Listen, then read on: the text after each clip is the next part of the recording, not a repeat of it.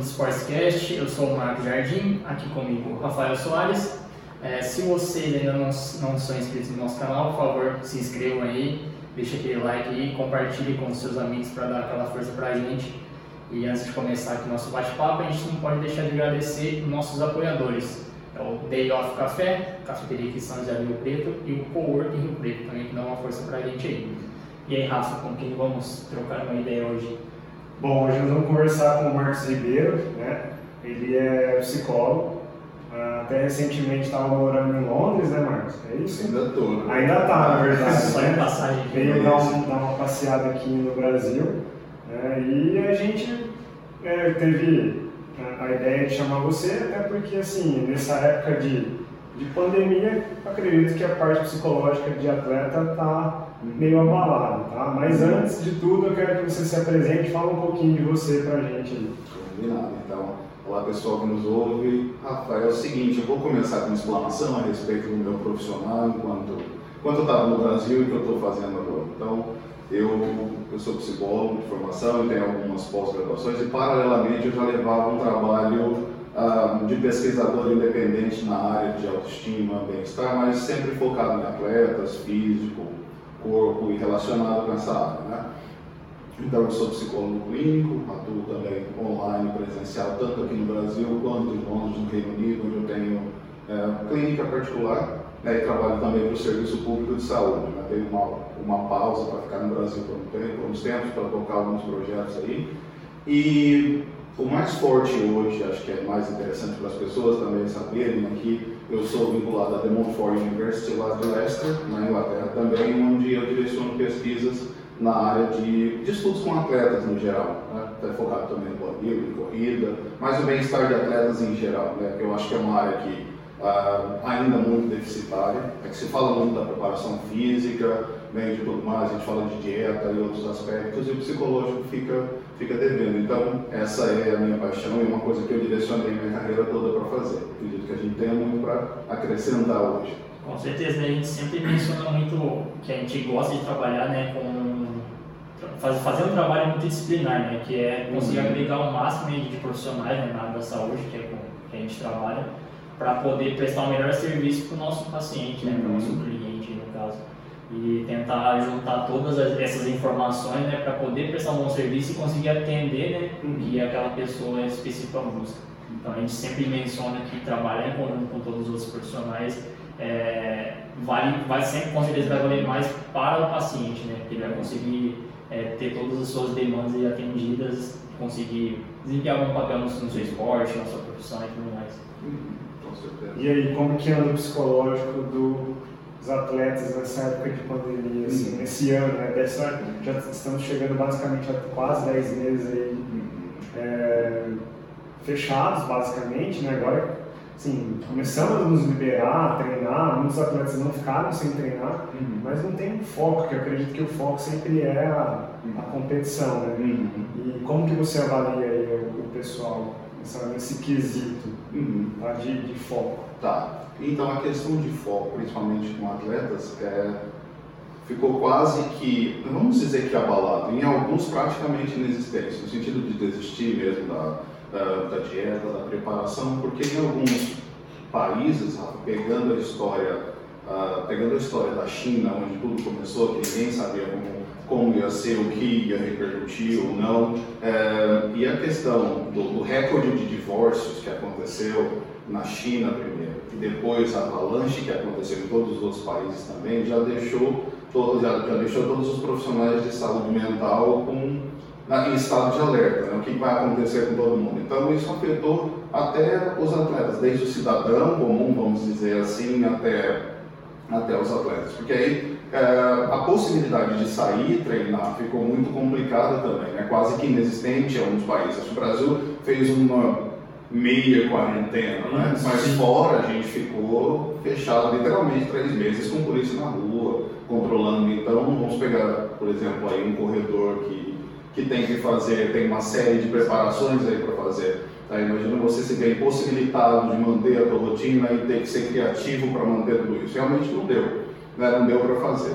E a ansiedade vai aumentando né, em casa, principalmente com comida, que foi usada como um conforto nesse momento para uh, para aumentar mesmo o bem-estar psicológico, principalmente a questão do carboidrato para causar um bem-estar mais imediato. Então as pessoas ganharam peso, os atletas também, a motivação foi quase a zero para alguns, porque um trabalho foi um trabalho Uh, para aqueles que conseguiram alguma coisa, Rafa, eles estão muito mais de parabéns. Assim, a força que eles fizeram para manter e o foco também uh, foi impressionante. Eu me assusto com a evolução de alguns mesmo nessa época. Então a gente também não deve condenar quem não conseguiu. É, é uma pressão uh, sobre a população mundial de uma maneira geral. Né? Então, os atletas agora nessa retomada, vamos chamar de retomada, que ainda está acontecendo, não está dependendo do lugar, mas fica esse que agora de voltar. Né? O que eu faço primeiro, eu desisto, eu mudo, né? eu volto para o nutricionista, eu volto para o ritmo que eu estava. Então, pensar em voltar do jeito que estava é algo que já traz também muita ansiedade para o atleta. Então, é interessante pensar, Rafa, nessa crescente de talvez tentar voltar e ser melhor do que era antes. Né? As pessoas estão falando sempre, gostaria que voltasse ao normal, voltasse ao normal, e isso já coloca uma pressão muito grande não tem como voltar. Porque é, é, exatamente, exatamente. Não tem como voltar. Então é uma possibilidade de fazer melhor. Acredito que esse pensamento pode motivar mais a todos nós. Né? Voltar e ser melhor do que era. E acho que é uma possibilidade de reestruturação de tudo. E o atleta com isso, né, uh, os níveis de ansiedade e depressão foram muito significativos. Né? Alguns ficaram mesmo muito, uh, vamos chamar de de tristes, porque deprimido é um termo muito mais forte, né, de ficar em casa e não ter aquela, uh, como eu vou colocar, aquela injeção de ânimo mesmo que, que o esporte proporciona. Né? E o mais significativo, tanto para atletas quanto para a população geral, Marcos, foi o sentido de das pessoas não terem uh, os mesmos recursos que tinham antes. Né, e terem que se deparar com a sua vida de uma maneira geral, porque quando a gente coloca atleta, eles não são uma, uma classe mais especial do que a população de uma maneira geral. Sim, sim. Então eles estão, a gente precisa pensar no atleta inserido numa, num contexto, né? onde é, pai, mãe, filho, é, eles exercem outros papéis também. É, para que nesse caso específico, ser atleta é a profissão daquela claro, pessoa, como a nossa profissão, como a profissão sim, de todo mundo, né? Mas sim. antes da profissão, a gente, a gente tem ali o nosso lado pessoal, assim, sim, né? Sim, sim, exatamente. Então, não tendo essa válvula de escape no dia, talvez algumas pessoas foram obrigadas a olhar para outras áreas que eles não davam muita atenção. Exato. Então, em episódios mais sérios de ansiedade, de depressão, a gente nota na conversa, no discurso de cada atleta, que é uma população que a gente está falando aqui, que geralmente tem mais coisas, não só o fato de não conseguir fazer esporte. É claro que isso é uma coisa muito grande, assim, não me, não me entendam mal mas não é o suficiente para promover o esquema de saúde de doença, doença mental, eu digo. Então sempre tem muito mais para pensar, não só o fato de não ter conseguido treinar e de não ter conseguido é, manter talvez um programa pode, alimentar. Pode ter influenciado a questão de não poder treinar, ele passa a ficar mais tempo em casa e talvez isso é, influencie ali com a família, uhum. ou a forma como ele via antes a uhum. família é diferente, porque uhum Antes ele não conseguia notar 100% do que acontecia na casa. Uhum. E aí ele passou Sim. a ficar em casa uhum. e passou a notar mais uhum. o que acontece dentro de casa. É, é, talvez é, ele não, por ele treinar bastante, ele não via uhum. reclamação da esposa Sim. ou marido, né, e vice-versa. É, do filho, Sim. que não pôde também ir para a escola, então fica uhum. ali, às vezes o cara tá, tá talvez está tentando pensar no que fazer, sei lá, e aí o filho também está uhum. São fatores que podem influenciar essa questão de motivação. É, essa, essa quebra na rotina, né, essa pausa que deu na vida de praticamente todo mundo, né? Eu acho que quando a gente fala do atleta, é, acho que para ele, para a gente falar de um atleta de elite, né, por exemplo, que vive do, do esporte, é, ter essa pausa brusca e ele conseguir se adaptar, talvez tenha sido mais difícil do que em outras profissões talvez outras profissões conseguiram se adaptar de uma forma assim menos prejudicial, digamos. Hum. Ou o atleta que está acostumado a ter aquela rotina lá todo dia de treino, regrado, às vezes, é, na maioria das vezes, né, é, em esportes coletivos, tem que conviver com mais pessoas e em um determinado momento que aconteceu hum. tudo e não, não, pôde, não pôde mais né, ter aquele convívio, é, eu acho que, pensando por esse lado, talvez tenha sido mais difícil, mas não que seja assim. É, que só, só ele sofreu, né? Sim. Mas... Eu acho que uma questão chave para a gente pensar é que também o trabalho do atleta é muito individualizado. Né? É. Às vezes eles correm sozinhos ou vão para academia sozinhos. E é um trabalho muito individualizado. Naquele momento é atleta, né? agora eu vou fazer o que eu gosto e vou, uh, vou me dedicar a isso porque eu tenho outros objetivos e tal. A partir do momento que uh, o indivíduo não tem aquilo e fica em casa tem que ser versátil e pensar numa outra alternativa, é ou treinar em casa, no quintal, ou fazer uma corrida em um lugar X ou Y, isso já causa um impacto também, porque dá a sensação de não estar alcançando os mesmos objetivos, né? Sim. E, e isso vai trabalhando com o psicológico. Então, à medida que o atleta fica mais vulnerável, ainda tem essa cobrança maior, como o Rafa falou, sei lá, de um filho que quer muito mais atenção porque não tem aula e o pai e a mãe estão em casa, e aí essa paciência extra acaba faltando pela irritabilidade que causa uh, essa quebra mesmo na prática que, que o atleta gosta, né? E que é praticamente uma terapia, né? o que a gente chama de terapia de auxiliar, né? De saúde mental, a primeira coisa que a gente fala é praticando algum exercício, né? e como é que tá, porque auxilia mesmo o processo, um psicólogo sozinho não faz é, praticamente, é, fica difícil para a gente trabalhar e receber essa demanda de reabilitar a, a, saúde mental de alguém, a não ser que essa pessoa também faça o que precisa ser feito fora, que é o exercício e se cuidar. Né? Acho que em contrapartida, quando a gente fala que esses, esses atletas, esses profissionais tiveram essa pausa, a gente percebeu um, um aumento em, em praticantes de recreativo né, uhum. em esportes individuais, como Sim. a corrida, a bike. A gente chegou a mencionar uhum. isso em outras oportunidades, que cresceu assim, muito, muito a procura né, por, uhum. por conseguir, né, pra, acho que até por sair né, daquela prisão né, que as pessoas estavam em casa, eles buscaram uma alternativa de fazer alguma coisa. Uhum. Às vezes as pessoas faziam, por exemplo, já, já, já eram praticantes de corrida, da bike, mas uhum. faziam aquilo com, sei lá, uma vez ou outra para dar uma extraída. Mas essas pessoas começaram a fazer assim com mais, com mais vontade, né, parece, para sair da, da, da daquele, do, do, isolamento, né? Uhum. E pessoas que eram sedentárias, que não faziam nada, começaram a fazer algum tipo de esporte.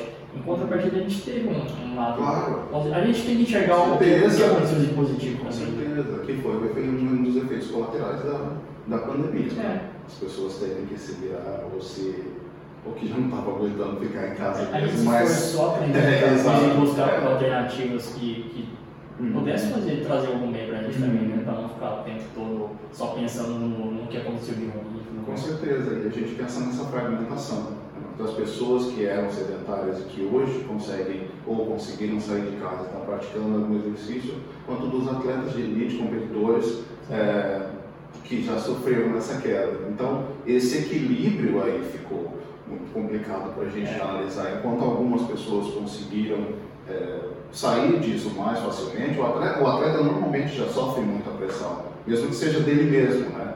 pelos resultados, praticantes ou não. É, mas as pessoas que já não têm esse fantasma da, da pressão de alcançar um objetivo com isso, já se viram muito mais, muito mais tranquilas para começar, porque já foi um ganho. Mas para o atleta que já está acostumado com um certo nível, para diminuir o ritmo de atividades, a saúde mental desse, talvez tenha sido um pouco mais prejudicado por conta disso. É porque você deixou de fazer algo, sim, né? Sim. E os outros ganharam algo. Exatamente, é como se o atleta tivesse regredindo e essas pessoas estivessem evoluindo, né? Sim. Então, para o atleta que já estava lá num nível, num alto nível né, de rendimento, já conseguindo uhum. bons resultados, quando teve essa parada, ele começa, ele começa a se ver regredir, né? Fala, pô, eu vou perder tudo que eu consegui, consegui até agora. E para ele voltar a ter um estímulo para voltar ao normal, né? Deve ser muito difícil. Com certeza. Mas em relação também a peso, né? Tem alguns atletas Sim. que não, por exemplo, se a gente pega bodybuilder, eles não podem ir na uhum. academia, as academias fechadas, tendo que se virar com peso em casa. Eu acho que foi um dos que mais foram afetados, né? Em relação a físico, porque eles dependem do físico para uhum. competir. Uhum. Né? Diferentemente de um atleta, por exemplo, de corrida, que ele pode ter uma esteira em casa. Uhum ou de ciclismo que ele pode colocar uma bike ergométrica, ou se não o próprio rolo, pega a bicicleta dele e coloca no rolo. Tem, hoje tem aqueles, é, a gente chama de, como se fosse um videogame, um simulador, um simulador, né? uhum. Como se fosse um videogame. Então o cara consegue ainda dar uma segurada. Ele não fica 100% uhum. zero, né? Agora, quando a gente fala desse atleta que é bodybuilder, que depende exclusivamente da musculação na academia e ficou fechado, eu acho que para ele o visual importa muito, né? Isso, dá, isso gera impacto, né? Com certeza, com certeza. E também, Rafa, pensando nessa população específica, nos bodybuilders, os profissionais, é, eu andei conversando com alguns durante esse período da pandemia, eles deram um jeito. Ou treinar clandestinamente ali na academia, mas a maioria não parou de treinar. É, é então, é, os atletas de elite. Aí a gente pensa nessa fragmentação que a gente falou, como no caso da, da corrida, é, nos, naqueles, nos não competidores que não tiveram recurso durante esse tempo. Então aí a gente fragmenta essas, esses dois times, né? Sim, Então que esse outro, esses, essas pessoas que praticam mais pelo fato de, sei lá, estético ou por alguma outra questão, o impacto maior foi sobre esses, porque à medida que você coloca toda a expectativa no seu corpo e perde essa possibilidade de crescer, perde tônus muscular, enfim, as outras coisas aparecem né? porque esse corpo também é visto como um, como um escudo ali. Eu vejo, por exemplo, só o Rafael forte, com aquela postura e que o outro imagina que é isso que todo mundo quer ver, e a partir do momento que você perde essa defesa, as outras coisas aparecem. Né? Principalmente a ansiedade, a depressão, qualquer outra coisa que tenha por trás disso. Estou dizendo que todos sofrem disso. Mas no momento de vulnerabilidade é onde ah, os problemas psicológicos ficam mais claros para todo mundo. Né? E aí houve um certo desespero com isso. É, então, porque assim, é, é, é justamente nesse ponto que eu ia entrar na questão clandestina, porque a maioria não conseguiu ficar sem treinar. Uhum. Né? Eu acredito que também é porque ele quer manter o físico, então isso é uma coisa que interfere muito psicologicamente, eu acho. Claro. Né? E, e eles acabaram assim, tal, talvez é, se arriscando a ser contaminado, acho, por acho exemplo. Teve muita gente que, que se recusou a aceitar também, né? Que teve uma resistência a aceitar que não poderiam fazer mais as suas atividades rotineiras e por um tempo e falou assim, não, eu, não, eu vou dar um jeito porque eu não quero parar a minha vida, né? Acho que tem muita gente que pensou assim também, infelizmente, ou não sei o que você pode dizer assim, né? Mas acho que tem muita gente que resistiu em ter essa pausa momentânea na vida, uhum. de mudar um pouco a rotina, ter que se adaptar e buscar outras alternativas. Eu, eu percebi um pouco disso também. Sim, e pensando, isso aconteceu uh, com quase todos nós, né? É, sim. Até, que porque quando, quando aconteceu também muito, é, novidade, né? É, a nossa geração não passou por isso e é, a gente descobrir como é que funcionaria, uhum. o que tem que fazer, o que tem que ser feito, o que é bom, o que é ruim. Uhum. Foram Acho que teve muito excesso de informação também, um fala uma coisa, outro fala outra. Enfim, acho que foi, foi muita coisa para a gente lidar ao mesmo tempo. Né? Foi. E até para a gente assimilar isso aí e colocar as coisas no lugar é, é um processo que, que é difícil. E eu acho que todo mundo está de parabéns assim, por ter Sim. passado isso. Né? De um jeito ou de outro, mas as pessoas deram um jeito. Eu sinto que agora, ah, depois de entre aspas, passado a guerra, a gente vai ver o que machucou, o que não machucou na batalha. É. Então, talvez a atenção sobre a saúde mental no período pós-pandemia, quando as coisas se normalizarem, vai ser muito importante também. É, então, pensar nesse, que voltar para esse tal normal, eu gostaria que tudo fosse como antes ou que voltar, já não vai ser que você naturalmente está mais machucado por conta da batalha. É. Então, vai exigir uma atenção é, diferenciada aí com esses atletas ou com a população em geral. Né? Então, a partir do momento que eu acho muito legal ter essa oportunidade de falar, tem nível preventivo para essas pessoas, tanto para os atletas, desde o final de semana até os profissionais, né? para se olharem também e se perceberem nesse período. Porque agora que, vamos pensar num, num atleta de, de maratona, maratona são 42, 42 quilômetros, né? Dependendo, dependendo do nível de ansiedade, à medida em que você está exercendo uma, um exercício físico mesmo, enquanto seu corpo está ali naturalmente uh, devaneada, pode acontecer e algumas coisas surgirem. Então, a ansiedade vai querer aparecer nesse momento, enquanto porque aí você vai um quilômetro, dois, três, uma hora ou outra, uma coisa, outra passa pela cabeça. Eu não sei, eu nunca corri, nunca cheguei nem próximo de de 5 quilômetros, né? Mas é, a gente vai esperar um momento mais oportuno e vai jogar coisas também. Então, acho que é importante, ao mesmo tempo, a preparação nutricional, a preparação uh, física, mas também dar uma olhada nesse, nesse psicológico, né? Não só pensar que o esporte em si vai trazer todo o bem-estar, claro que traz, mas é importante também pensar e fazer a lição de casa, de, de pensar ou de resolver o que está pendente, né? para não levar, porque isso pode prejudicar o resultado também. Com certeza. Né? A partir do momento que você está lá, sei lá, demandando a respeito da vida, três caras passam na sua frente. E... Então pode influenciar a qualquer momento. Né? A gente pensa em pessoas de uma maneira geral. Né? Se isso pode acontecer é, com qualquer cidadão, o atleta também não está não tá livre disso. Eu lembro, eu joguei vôlei profissional e eu lembro quando a gente se reunia para fazer aquele briefing antes do jogo, alguma coisa assim, dava para perceber claramente aquele que estava fora, hum. né, fora do tom ali do time. Que estava no mundo da lua ou que não estava ali naquela pegada.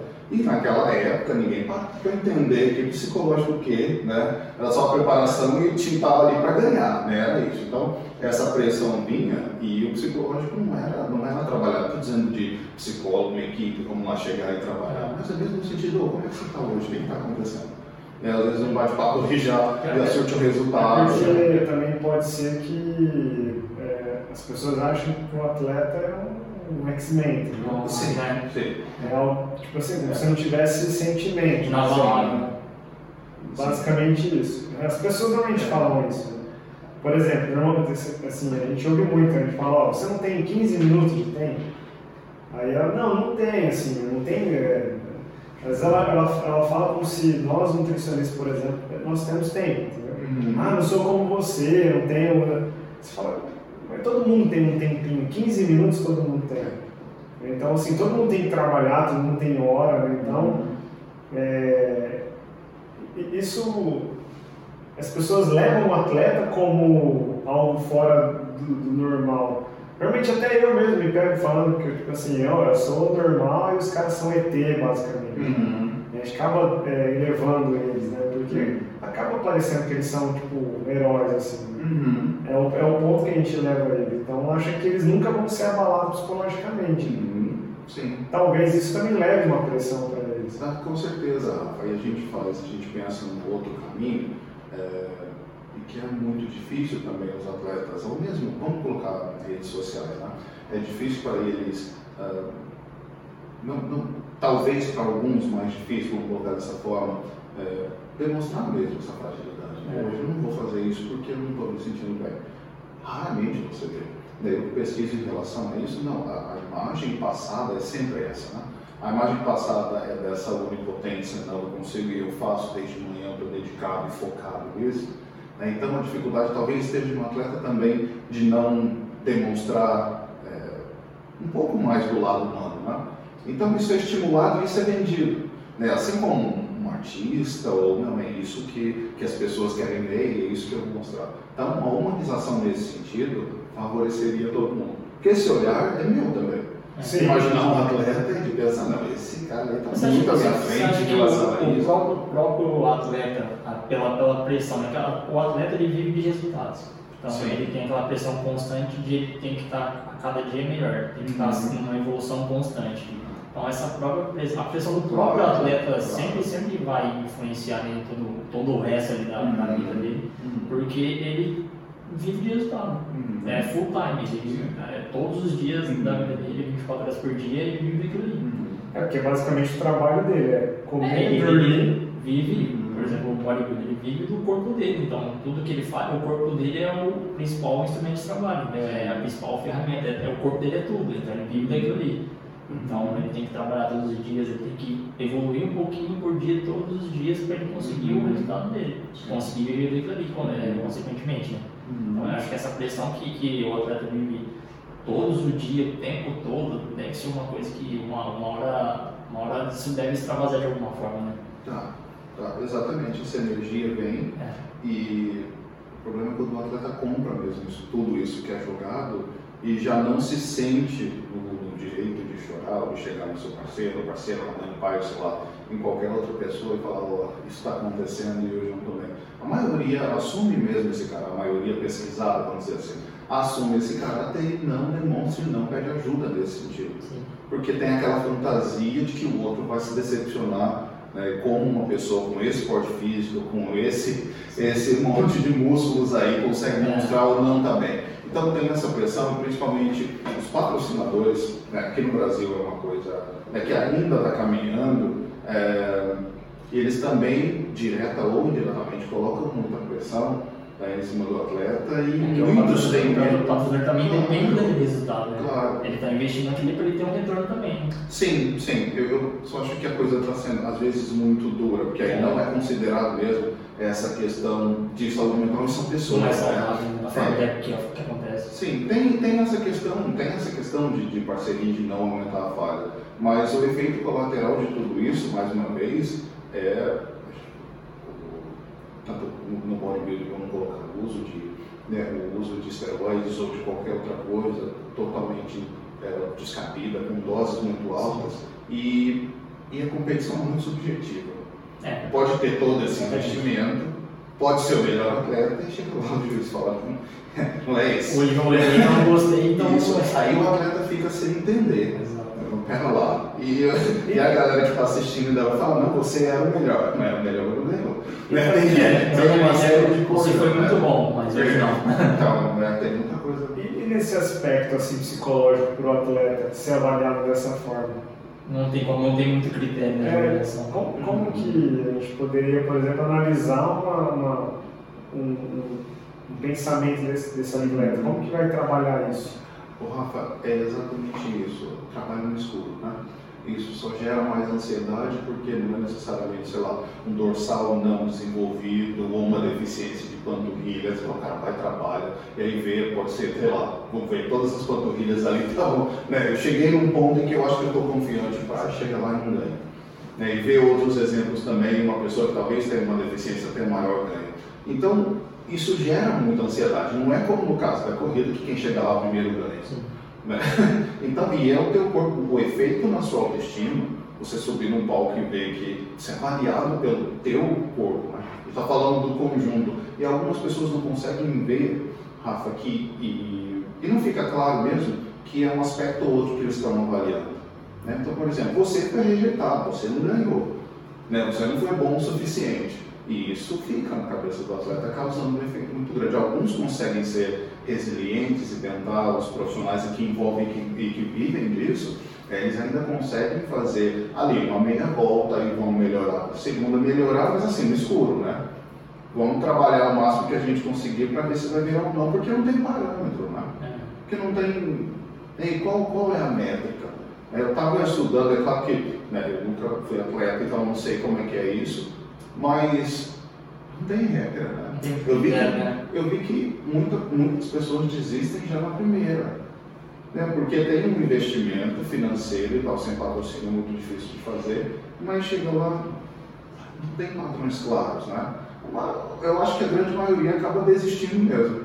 Né? Tem aquele sonho de, é, de conquistar o corpo X ou Y, de ser né, um campeão, e chega lá e vê que não é tudo isso. Então é, você tem que ser muito resiliente psicologicamente falando. E com isso a gente vê que até a estimativa de vida é, acaba sendo um pouco mais baixa por conta desses, desses recursos todos e tem muita coisa, tem muito suicídio, tem muita uh, depressão, o abuso de drogas, por até conta dessa de, frustração é, de, de, gerar uma expectativa, achar que você está bem, né? na sua cabeça você acha que você está bem, está pronto para ganhar, na hora. Mas, mas, principalmente, mas principalmente porque isso não é falado, né? É. Como em qualquer outro princípio de, de abuso, de qualquer outra coisa, é, é porque o sintoma não é falado e não é tratado.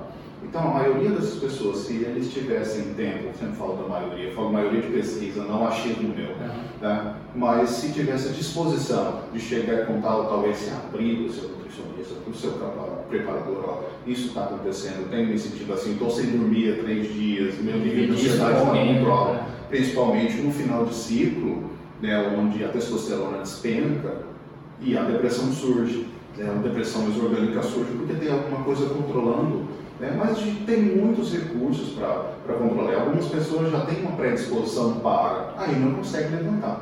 A maioria consegue para. Né, é, isso, as coisas voltam, mas imagina uma vida inteira fazendo esse processo de comer, inicia, para, inicia, para. Chega uma hora que não vai funcionar. Então, muita gente. Uh, vai acontecer um efeito cascata. A gente fala que os anabolizantes eles surgiram, se tornaram mais, já entrando um pouco nisso, só para a gente encerrar aqui a papo com os bodybuilders, como eles surgiram, tornaram públicos lá por volta dos 80, falando para a população em geral. Os atletas já usaram, mas para o pessoal que, os recreativos aí, não os atletas, então essa galera está na meia idade agora. Sim. E os efeitos vão começar a ser vistos a partir de agora. Até agora todo mundo estava né, novinho, estava inteiro, estava conseguindo. Então tem um problema de saúde pública daqui para frente para a população inteira que está usando. Né, os efeitos que vai surgir. Não, e, então é uma preocupação. E eu acredito que daqui 20 anos vai ser pior ainda, porque a quantidade de, de atletas desse. Não atletas, mas de praticantes que vão na academia mesmo, ou corredores, ciclistas. É, por hobby, uhum. eles acabam utilizando o hormônio, qualquer coisa assim, para se satisfazer pessoalmente, para falar que é melhor do que um amiguinho, por exemplo. Tá. Entendeu? Então eu acredito que daqui 20, 30 anos a gente vai começar a encontrar também esses, uhum. esses resultados que vêm aí de, dos anos 80, por exemplo. Uhum. Talvez pior do que dos anos 80. É, essa, essa conta já começou a chegar, né? Sim, sim. Sim, coisa que o sistema não está pronto para lidar. Né? Então, que envolve um trabalho multidisciplinar e os custos para a saúde pública né, vão ser muito altos. Então, se isso, não tô, ah, acho que quando a gente fala disso, fica, principalmente vindo de um psicólogo, fica muito essa, não, então para de usar, né, se vai causar efeito. Mas não é essa pegada. Sim, sim. Não é essa pegada. É que faça uma coisa com orientação, se tiver que fazer, mas tem os máximos possíveis. Claro, claro. Pense também nas suas características de personalidade. Porque tem algumas pessoas que perdem o rumo totalmente porque a bagunça que os hormônios causam. Mas se você se conhece o suficiente, tem uma rede legal de atendimento, aí tem uma maneira correta de fazer. Né? Não ir no zero da farmácia e, e começar a fazer. Só então, uma indicação é, fazer. E é uma população muito difícil de atingir é, atingir no sentido de, de falar, e cara, você precisa prestar atenção um pouco mais. É, nisso. É, eles são mais resistentes, né? É, de, de, de, de, até para procurar é. habilidade profissional, né? Eles, uhum. eles têm um pouco de, de receio né? de, uhum. de falar sobre isso. É, eles são meio autossuficientes, vamos pensar assim. Uhum. A maioria. Tem essa fantasia, né, da, é, da autossuficiente, eu não preciso de ninguém. Eu, é, tipo assim, ah, eu sou treinador, eu sou nutricionista, eu sou médico, eu sou farmacêutico, uhum. e assim por diante. Eu faço e dá certo. É. Então, isso tudo são características de personalidade que já existiam antes dessa pessoa iniciar a atividade física. Então, a parte do autoconhecimento é tudo. E se o prognóstico fosse legal, você vê se as pessoas muito satisfeitas, felizes, se sentindo completas, mas não. Né? Acho que é ficar maior, quer alcançar uma performance muito além do que a sua capacidade biológica talvez suportaria, Sim. talvez esse é o problema. E nunca vai estar bom, né?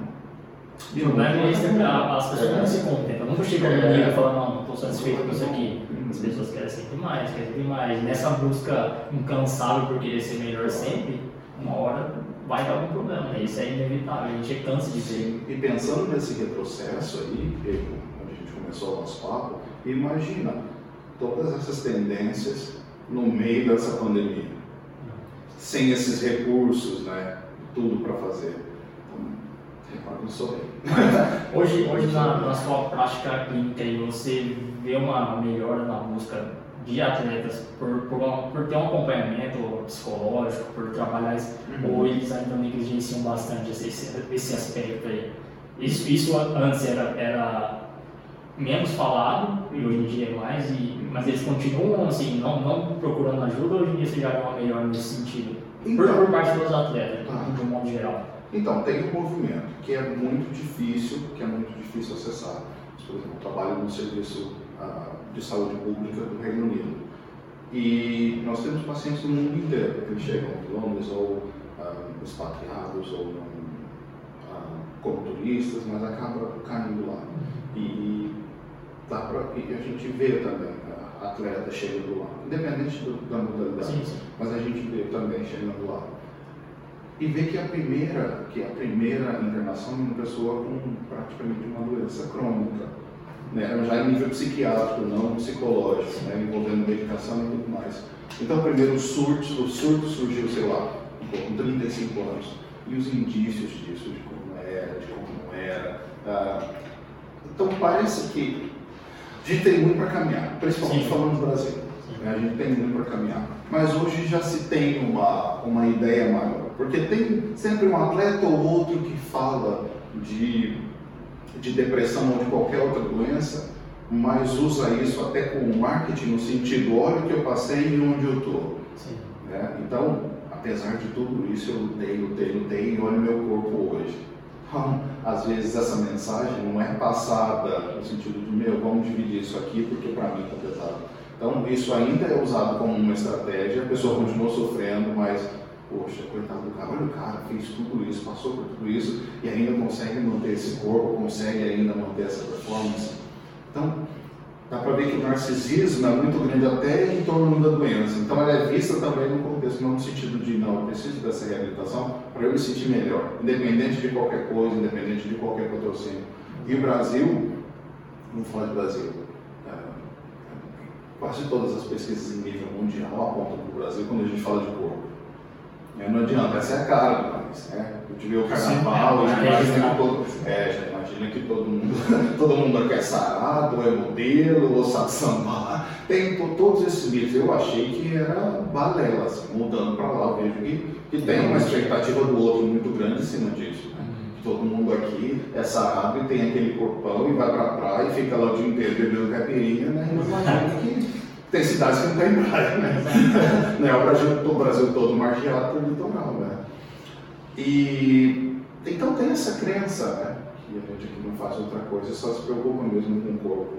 Uh, e teve uma pesquisa muito interessante, eu não lembro exatamente que ano foi, uh, que foi no Sul, que eles levantaram, principalmente em relação ao masculino, né, o quanto uh, o descontentamento com a imagem corporal, no sentido de querer ter mais músculos, é grande também em homens, né? que é significativo em homens também. Mas no dia a dia o homem sofre menos pressão do que, do ah, que a mulher. Né? A mulher que naturalmente tem uma tendência de se achar ou de se ver maior do que é. Sim. E o homem menor do que é. Então tudo isso vai jogando e às vezes você entra num contexto, o cara é desesperado, vai na academia, faz isso, faz aquilo e se não tratar esse psicológico, nunca vai estar bom, nunca vai chegar na satisfação de se olhar no espelho e falar, opa, tô legal. Sempre vai precisar do de fora para validar, o cara, você tá forte. Eu acho, é. que, acho que, acho, não sei se eu posso falar todos, mas a grande maioria dos distúrbios alimentares estão diretamente ligados à, à imagem corporal que sim, a pessoa tem em si, né? Sim, então, sim. A insatisfação com, com a imagem gera hum. muitos desses distúrbios. Sim. E hoje em dia é muito, muito, muito, muito comum é, pessoas desenvolverem esses distúrbios. E a maioria são mulheres, né? É. A grande maioria. Sim, sim. E tem, ah, foi até, eu participei de uma outra, de uma outra entrevista, a gente estava conversando a respeito disso, que todas as pesquisas são muito voltadas para, né, ainda para perda de gordura, para o ganho para perda. Né? Então as métricas que são utilizadas em nível mundial, é muito difícil encontrar uma que fale de massa muscular e que foca nos homens. Então, não se sabe se o número é realmente isso, é o que é mostrado hoje através das pesquisas, é muito mais fácil de medir, mas se o número é mais ou menos parecido ou se realmente o número de mulheres, ou o número uh, de pessoas sofrendo por né, distúrbios de imagens é realmente maior. Então, tem um, hoje tem um, um interesse maior nos homens também, mas antes era só mulher porque é muito, é muito fácil, muito visível. Né? Pelo IMC é calculado ali e você sabe quanto, quantas anda mais ou menos a, a, o nível da população né, em relação a peso. Mas para homem já fica um pouco mais complicado. Então, hoje é esse dado que a gente tem, né, de mulher aparece mais. Só que por outro lado, pode ter um outro movimento que nunca foi, é, nunca foi foco, né? Agora é que a gente está vendo isso. Então, é tudo muito novo. É, mas já respondendo a sua pergunta, é essa questão da, da imagem corporal relacionada totalmente com os distúrbios alimentares ou tudo mais que a gente fala nesse campo. E esse movimento está acontecendo quando as pessoas é, lutam um pouco mais ou mostram né, nas redes sociais como é como elas estão se sentindo esse movimento de ser positivo em relação ao corpo. Também acho que então, algumas coisas estão acontecendo aí para se para haver essa conscientização. É, eu, eu, acho que eu acho que tem, já começou, é que se diz, tem um movimento que já já tem melhorado, mas a, é, a gente sempre se depara, a gente dá um passinho para frente, mas também uhum. logo recua um, porque tem sempre alguém promovendo todo o contrário. É, né? Tudo é. que a gente prega, que a gente acha certo, sempre tem alguém para fazer o contrário. Né? Então a gente, nós profissionais, nós todos, claro. a gente está numa luta incansável de, de, tentar desmistificar muita coisa, né? Deixa de passar informações claras para a é. maioria da população, né? Para fazer com que as pessoas entendam é, e saibam diferenciar né? o, o, que é uma boa informação e o que, que é que as pessoas estão impondo na sociedade, né? Tipo, é. tentando é, forçar alguém a ter um, um padrão né? de, de corpo ou alguma coisa. A gente tenta todos os dias passar alguma informação para que as pessoas não, não, fiquem preocupadas com isso, né? Eu acredito que é algo importante para mencionar é, é a questão da autoestima, né, que está por baixo de uhum. tudo isso, mas também é da inveja, que é um sentimento muito humano, mas que move principalmente as redes sociais. Então tem, por um lado, a pessoa que tem a necessidade de se mostrar para receber os elogios, os likes ou qualquer outra coisa, tem a necessidade do outro de ver que tem alguém né, que já conseguiu encontrar esse pote de ouro no final do arco-íris e que eu tenho que me basear, eu tenho aquela vida. Então isso sai muito da esfera do corpo. Então, uh, as pessoas vão muito mais porque, ó, se eu alcançar esse corpo, o que mais eu vou alcançar? Já tem algumas pessoas que reclamam aí da tal solidão de não ter um parceiro até hoje. Imagina, ó, quando eu tiver um corpo, vai chover, meio que em volta de mim e aí chegam com esse corpão e não sabem o que fazer. Exato. Porque continua solteiro. e, e aí, tem que manter tudo isso porque de cima para baixo é terrível. Tem que acreditar que elas vão conseguir muitas coisas só porque é, tem um corpo legal. Né? Tipo, é. Elas não precisam ser, não precisam estudar, não precisam trabalhar, não precisam fazer nada para conquistar Sim. outras coisas. Né? Que é. só de ter um corpo ali legal, as coisas vão vir automaticamente. Né? Acho que tem muita essa crença também. E que veio da nossa construção enquanto sociedade. Né? Então, a pessoa que mora numa comunidade, né, ela vai andar chinelo, não tão arrumado, cabelo não tão feito, e a pessoa que mora, sei lá, na Zona Sul, que sempre, na Zona Sul de quase toda cidade é um pouco mais elitista, não, tá lá com o cabelo escovado, uma bolsa de marca, um carro melhor, então quer dizer, aquela pessoa ali é considerada, entre aspas, boa e aceita. O outro é rejeitado porque uh, não demonstra isso. Então, nosso julgamento está muito baseado uh, no visual. Na imagem. Né? Isso, na imagem. Então, tem esse movimento de desconstrução, mas você vê uh, a hipocrisia também, né? de algumas pessoas que têm assim, percentuais de gordura muito baixos, né? e que estão lá falando, nossa, olha como eu estou gorda hoje, mas vocês têm que se sentir melhor com o corpo de vocês, porque ao meu ver, é totalmente é, coerente. Chega, não, mas o, um corpo que você tá, você pode ir para a praia. Você olha a pessoa que está lá falando isso, é aquele Exato. corpo que você olha para nossa aqui, né? A pessoa não tem um defeito físico, vamos colocar. E aí promover o papo, não que não, não, que não dê para fazer, mas parece muito mais uma autopromoção do que no sentido de ajudar as outras pessoas. Sim, então, eu vejo esse narcisismo acontece muito. Né? Então, não é, acho que a gente já discutiu algumas vezes, né? Eu e o Rafa em off, é, o quanto até alguns profissionais, né? Olha aqui, eu vou, é, sou formado aqui, ali, já fiz isso, já fiz aquilo, tá legal, o currículo perfeito. E aí chega um outro, olha, tem o corpo que eu tenho, olha o que eu fiz comigo. Sim. E as pessoas automaticamente. Eu, eu acho que isso, isso acaba confundindo muito mais as pessoas, claro, porque claro. É, esse tipo de informação vem do profissional. O que é. as pessoas pensam? Ah, veio do profissional, então é uma é. considerada uma autoridade né, uhum. determinado assunto, dependendo de onde vem. Então, isso é. passa mais credibilidade ainda. Se, se, a desinformação vem de uma pessoa qualquer, é. beleza, a pessoa tá ali, ela pode uhum. ela é livre fazer o que ela quiser. É. Agora, quando vem do profissional, isso tem um peso infinitamente maior, né? Quando um profissional passa uma desinformação. E olha que tem muito profissional fazendo isso, né? Sim, sim, é muito comum. Sim, sim. E você vê assim, coisas que saem muito da esfera e que os conselhos não colaboram no sentido não de parar essas pessoas. Então está indo por um lado em que uh, todo mundo está sofrendo. Eu não imagino também que seja muito confortável para um profissional clínico ter que se expor uh, naquele nível para achar que vai que vai trazer ou vai fidelizar mais pacientes. E interessante perceber esse movimento cíclico que acontece, né, das pessoas tentarem tudo isso, né, lá, porque eu quero ter o aquele profissional, não necessariamente pelo conhecimento que ele tem. Sim. E, e quem vai consertar depois? Né? Que a pessoa chegar lá e ver que não é isso. Então, tem uma outra rede de pessoas que trabalham mais baseadas no conhecimento realmente se importam com o bem-estar hora ou outra essas pessoas vão chegar.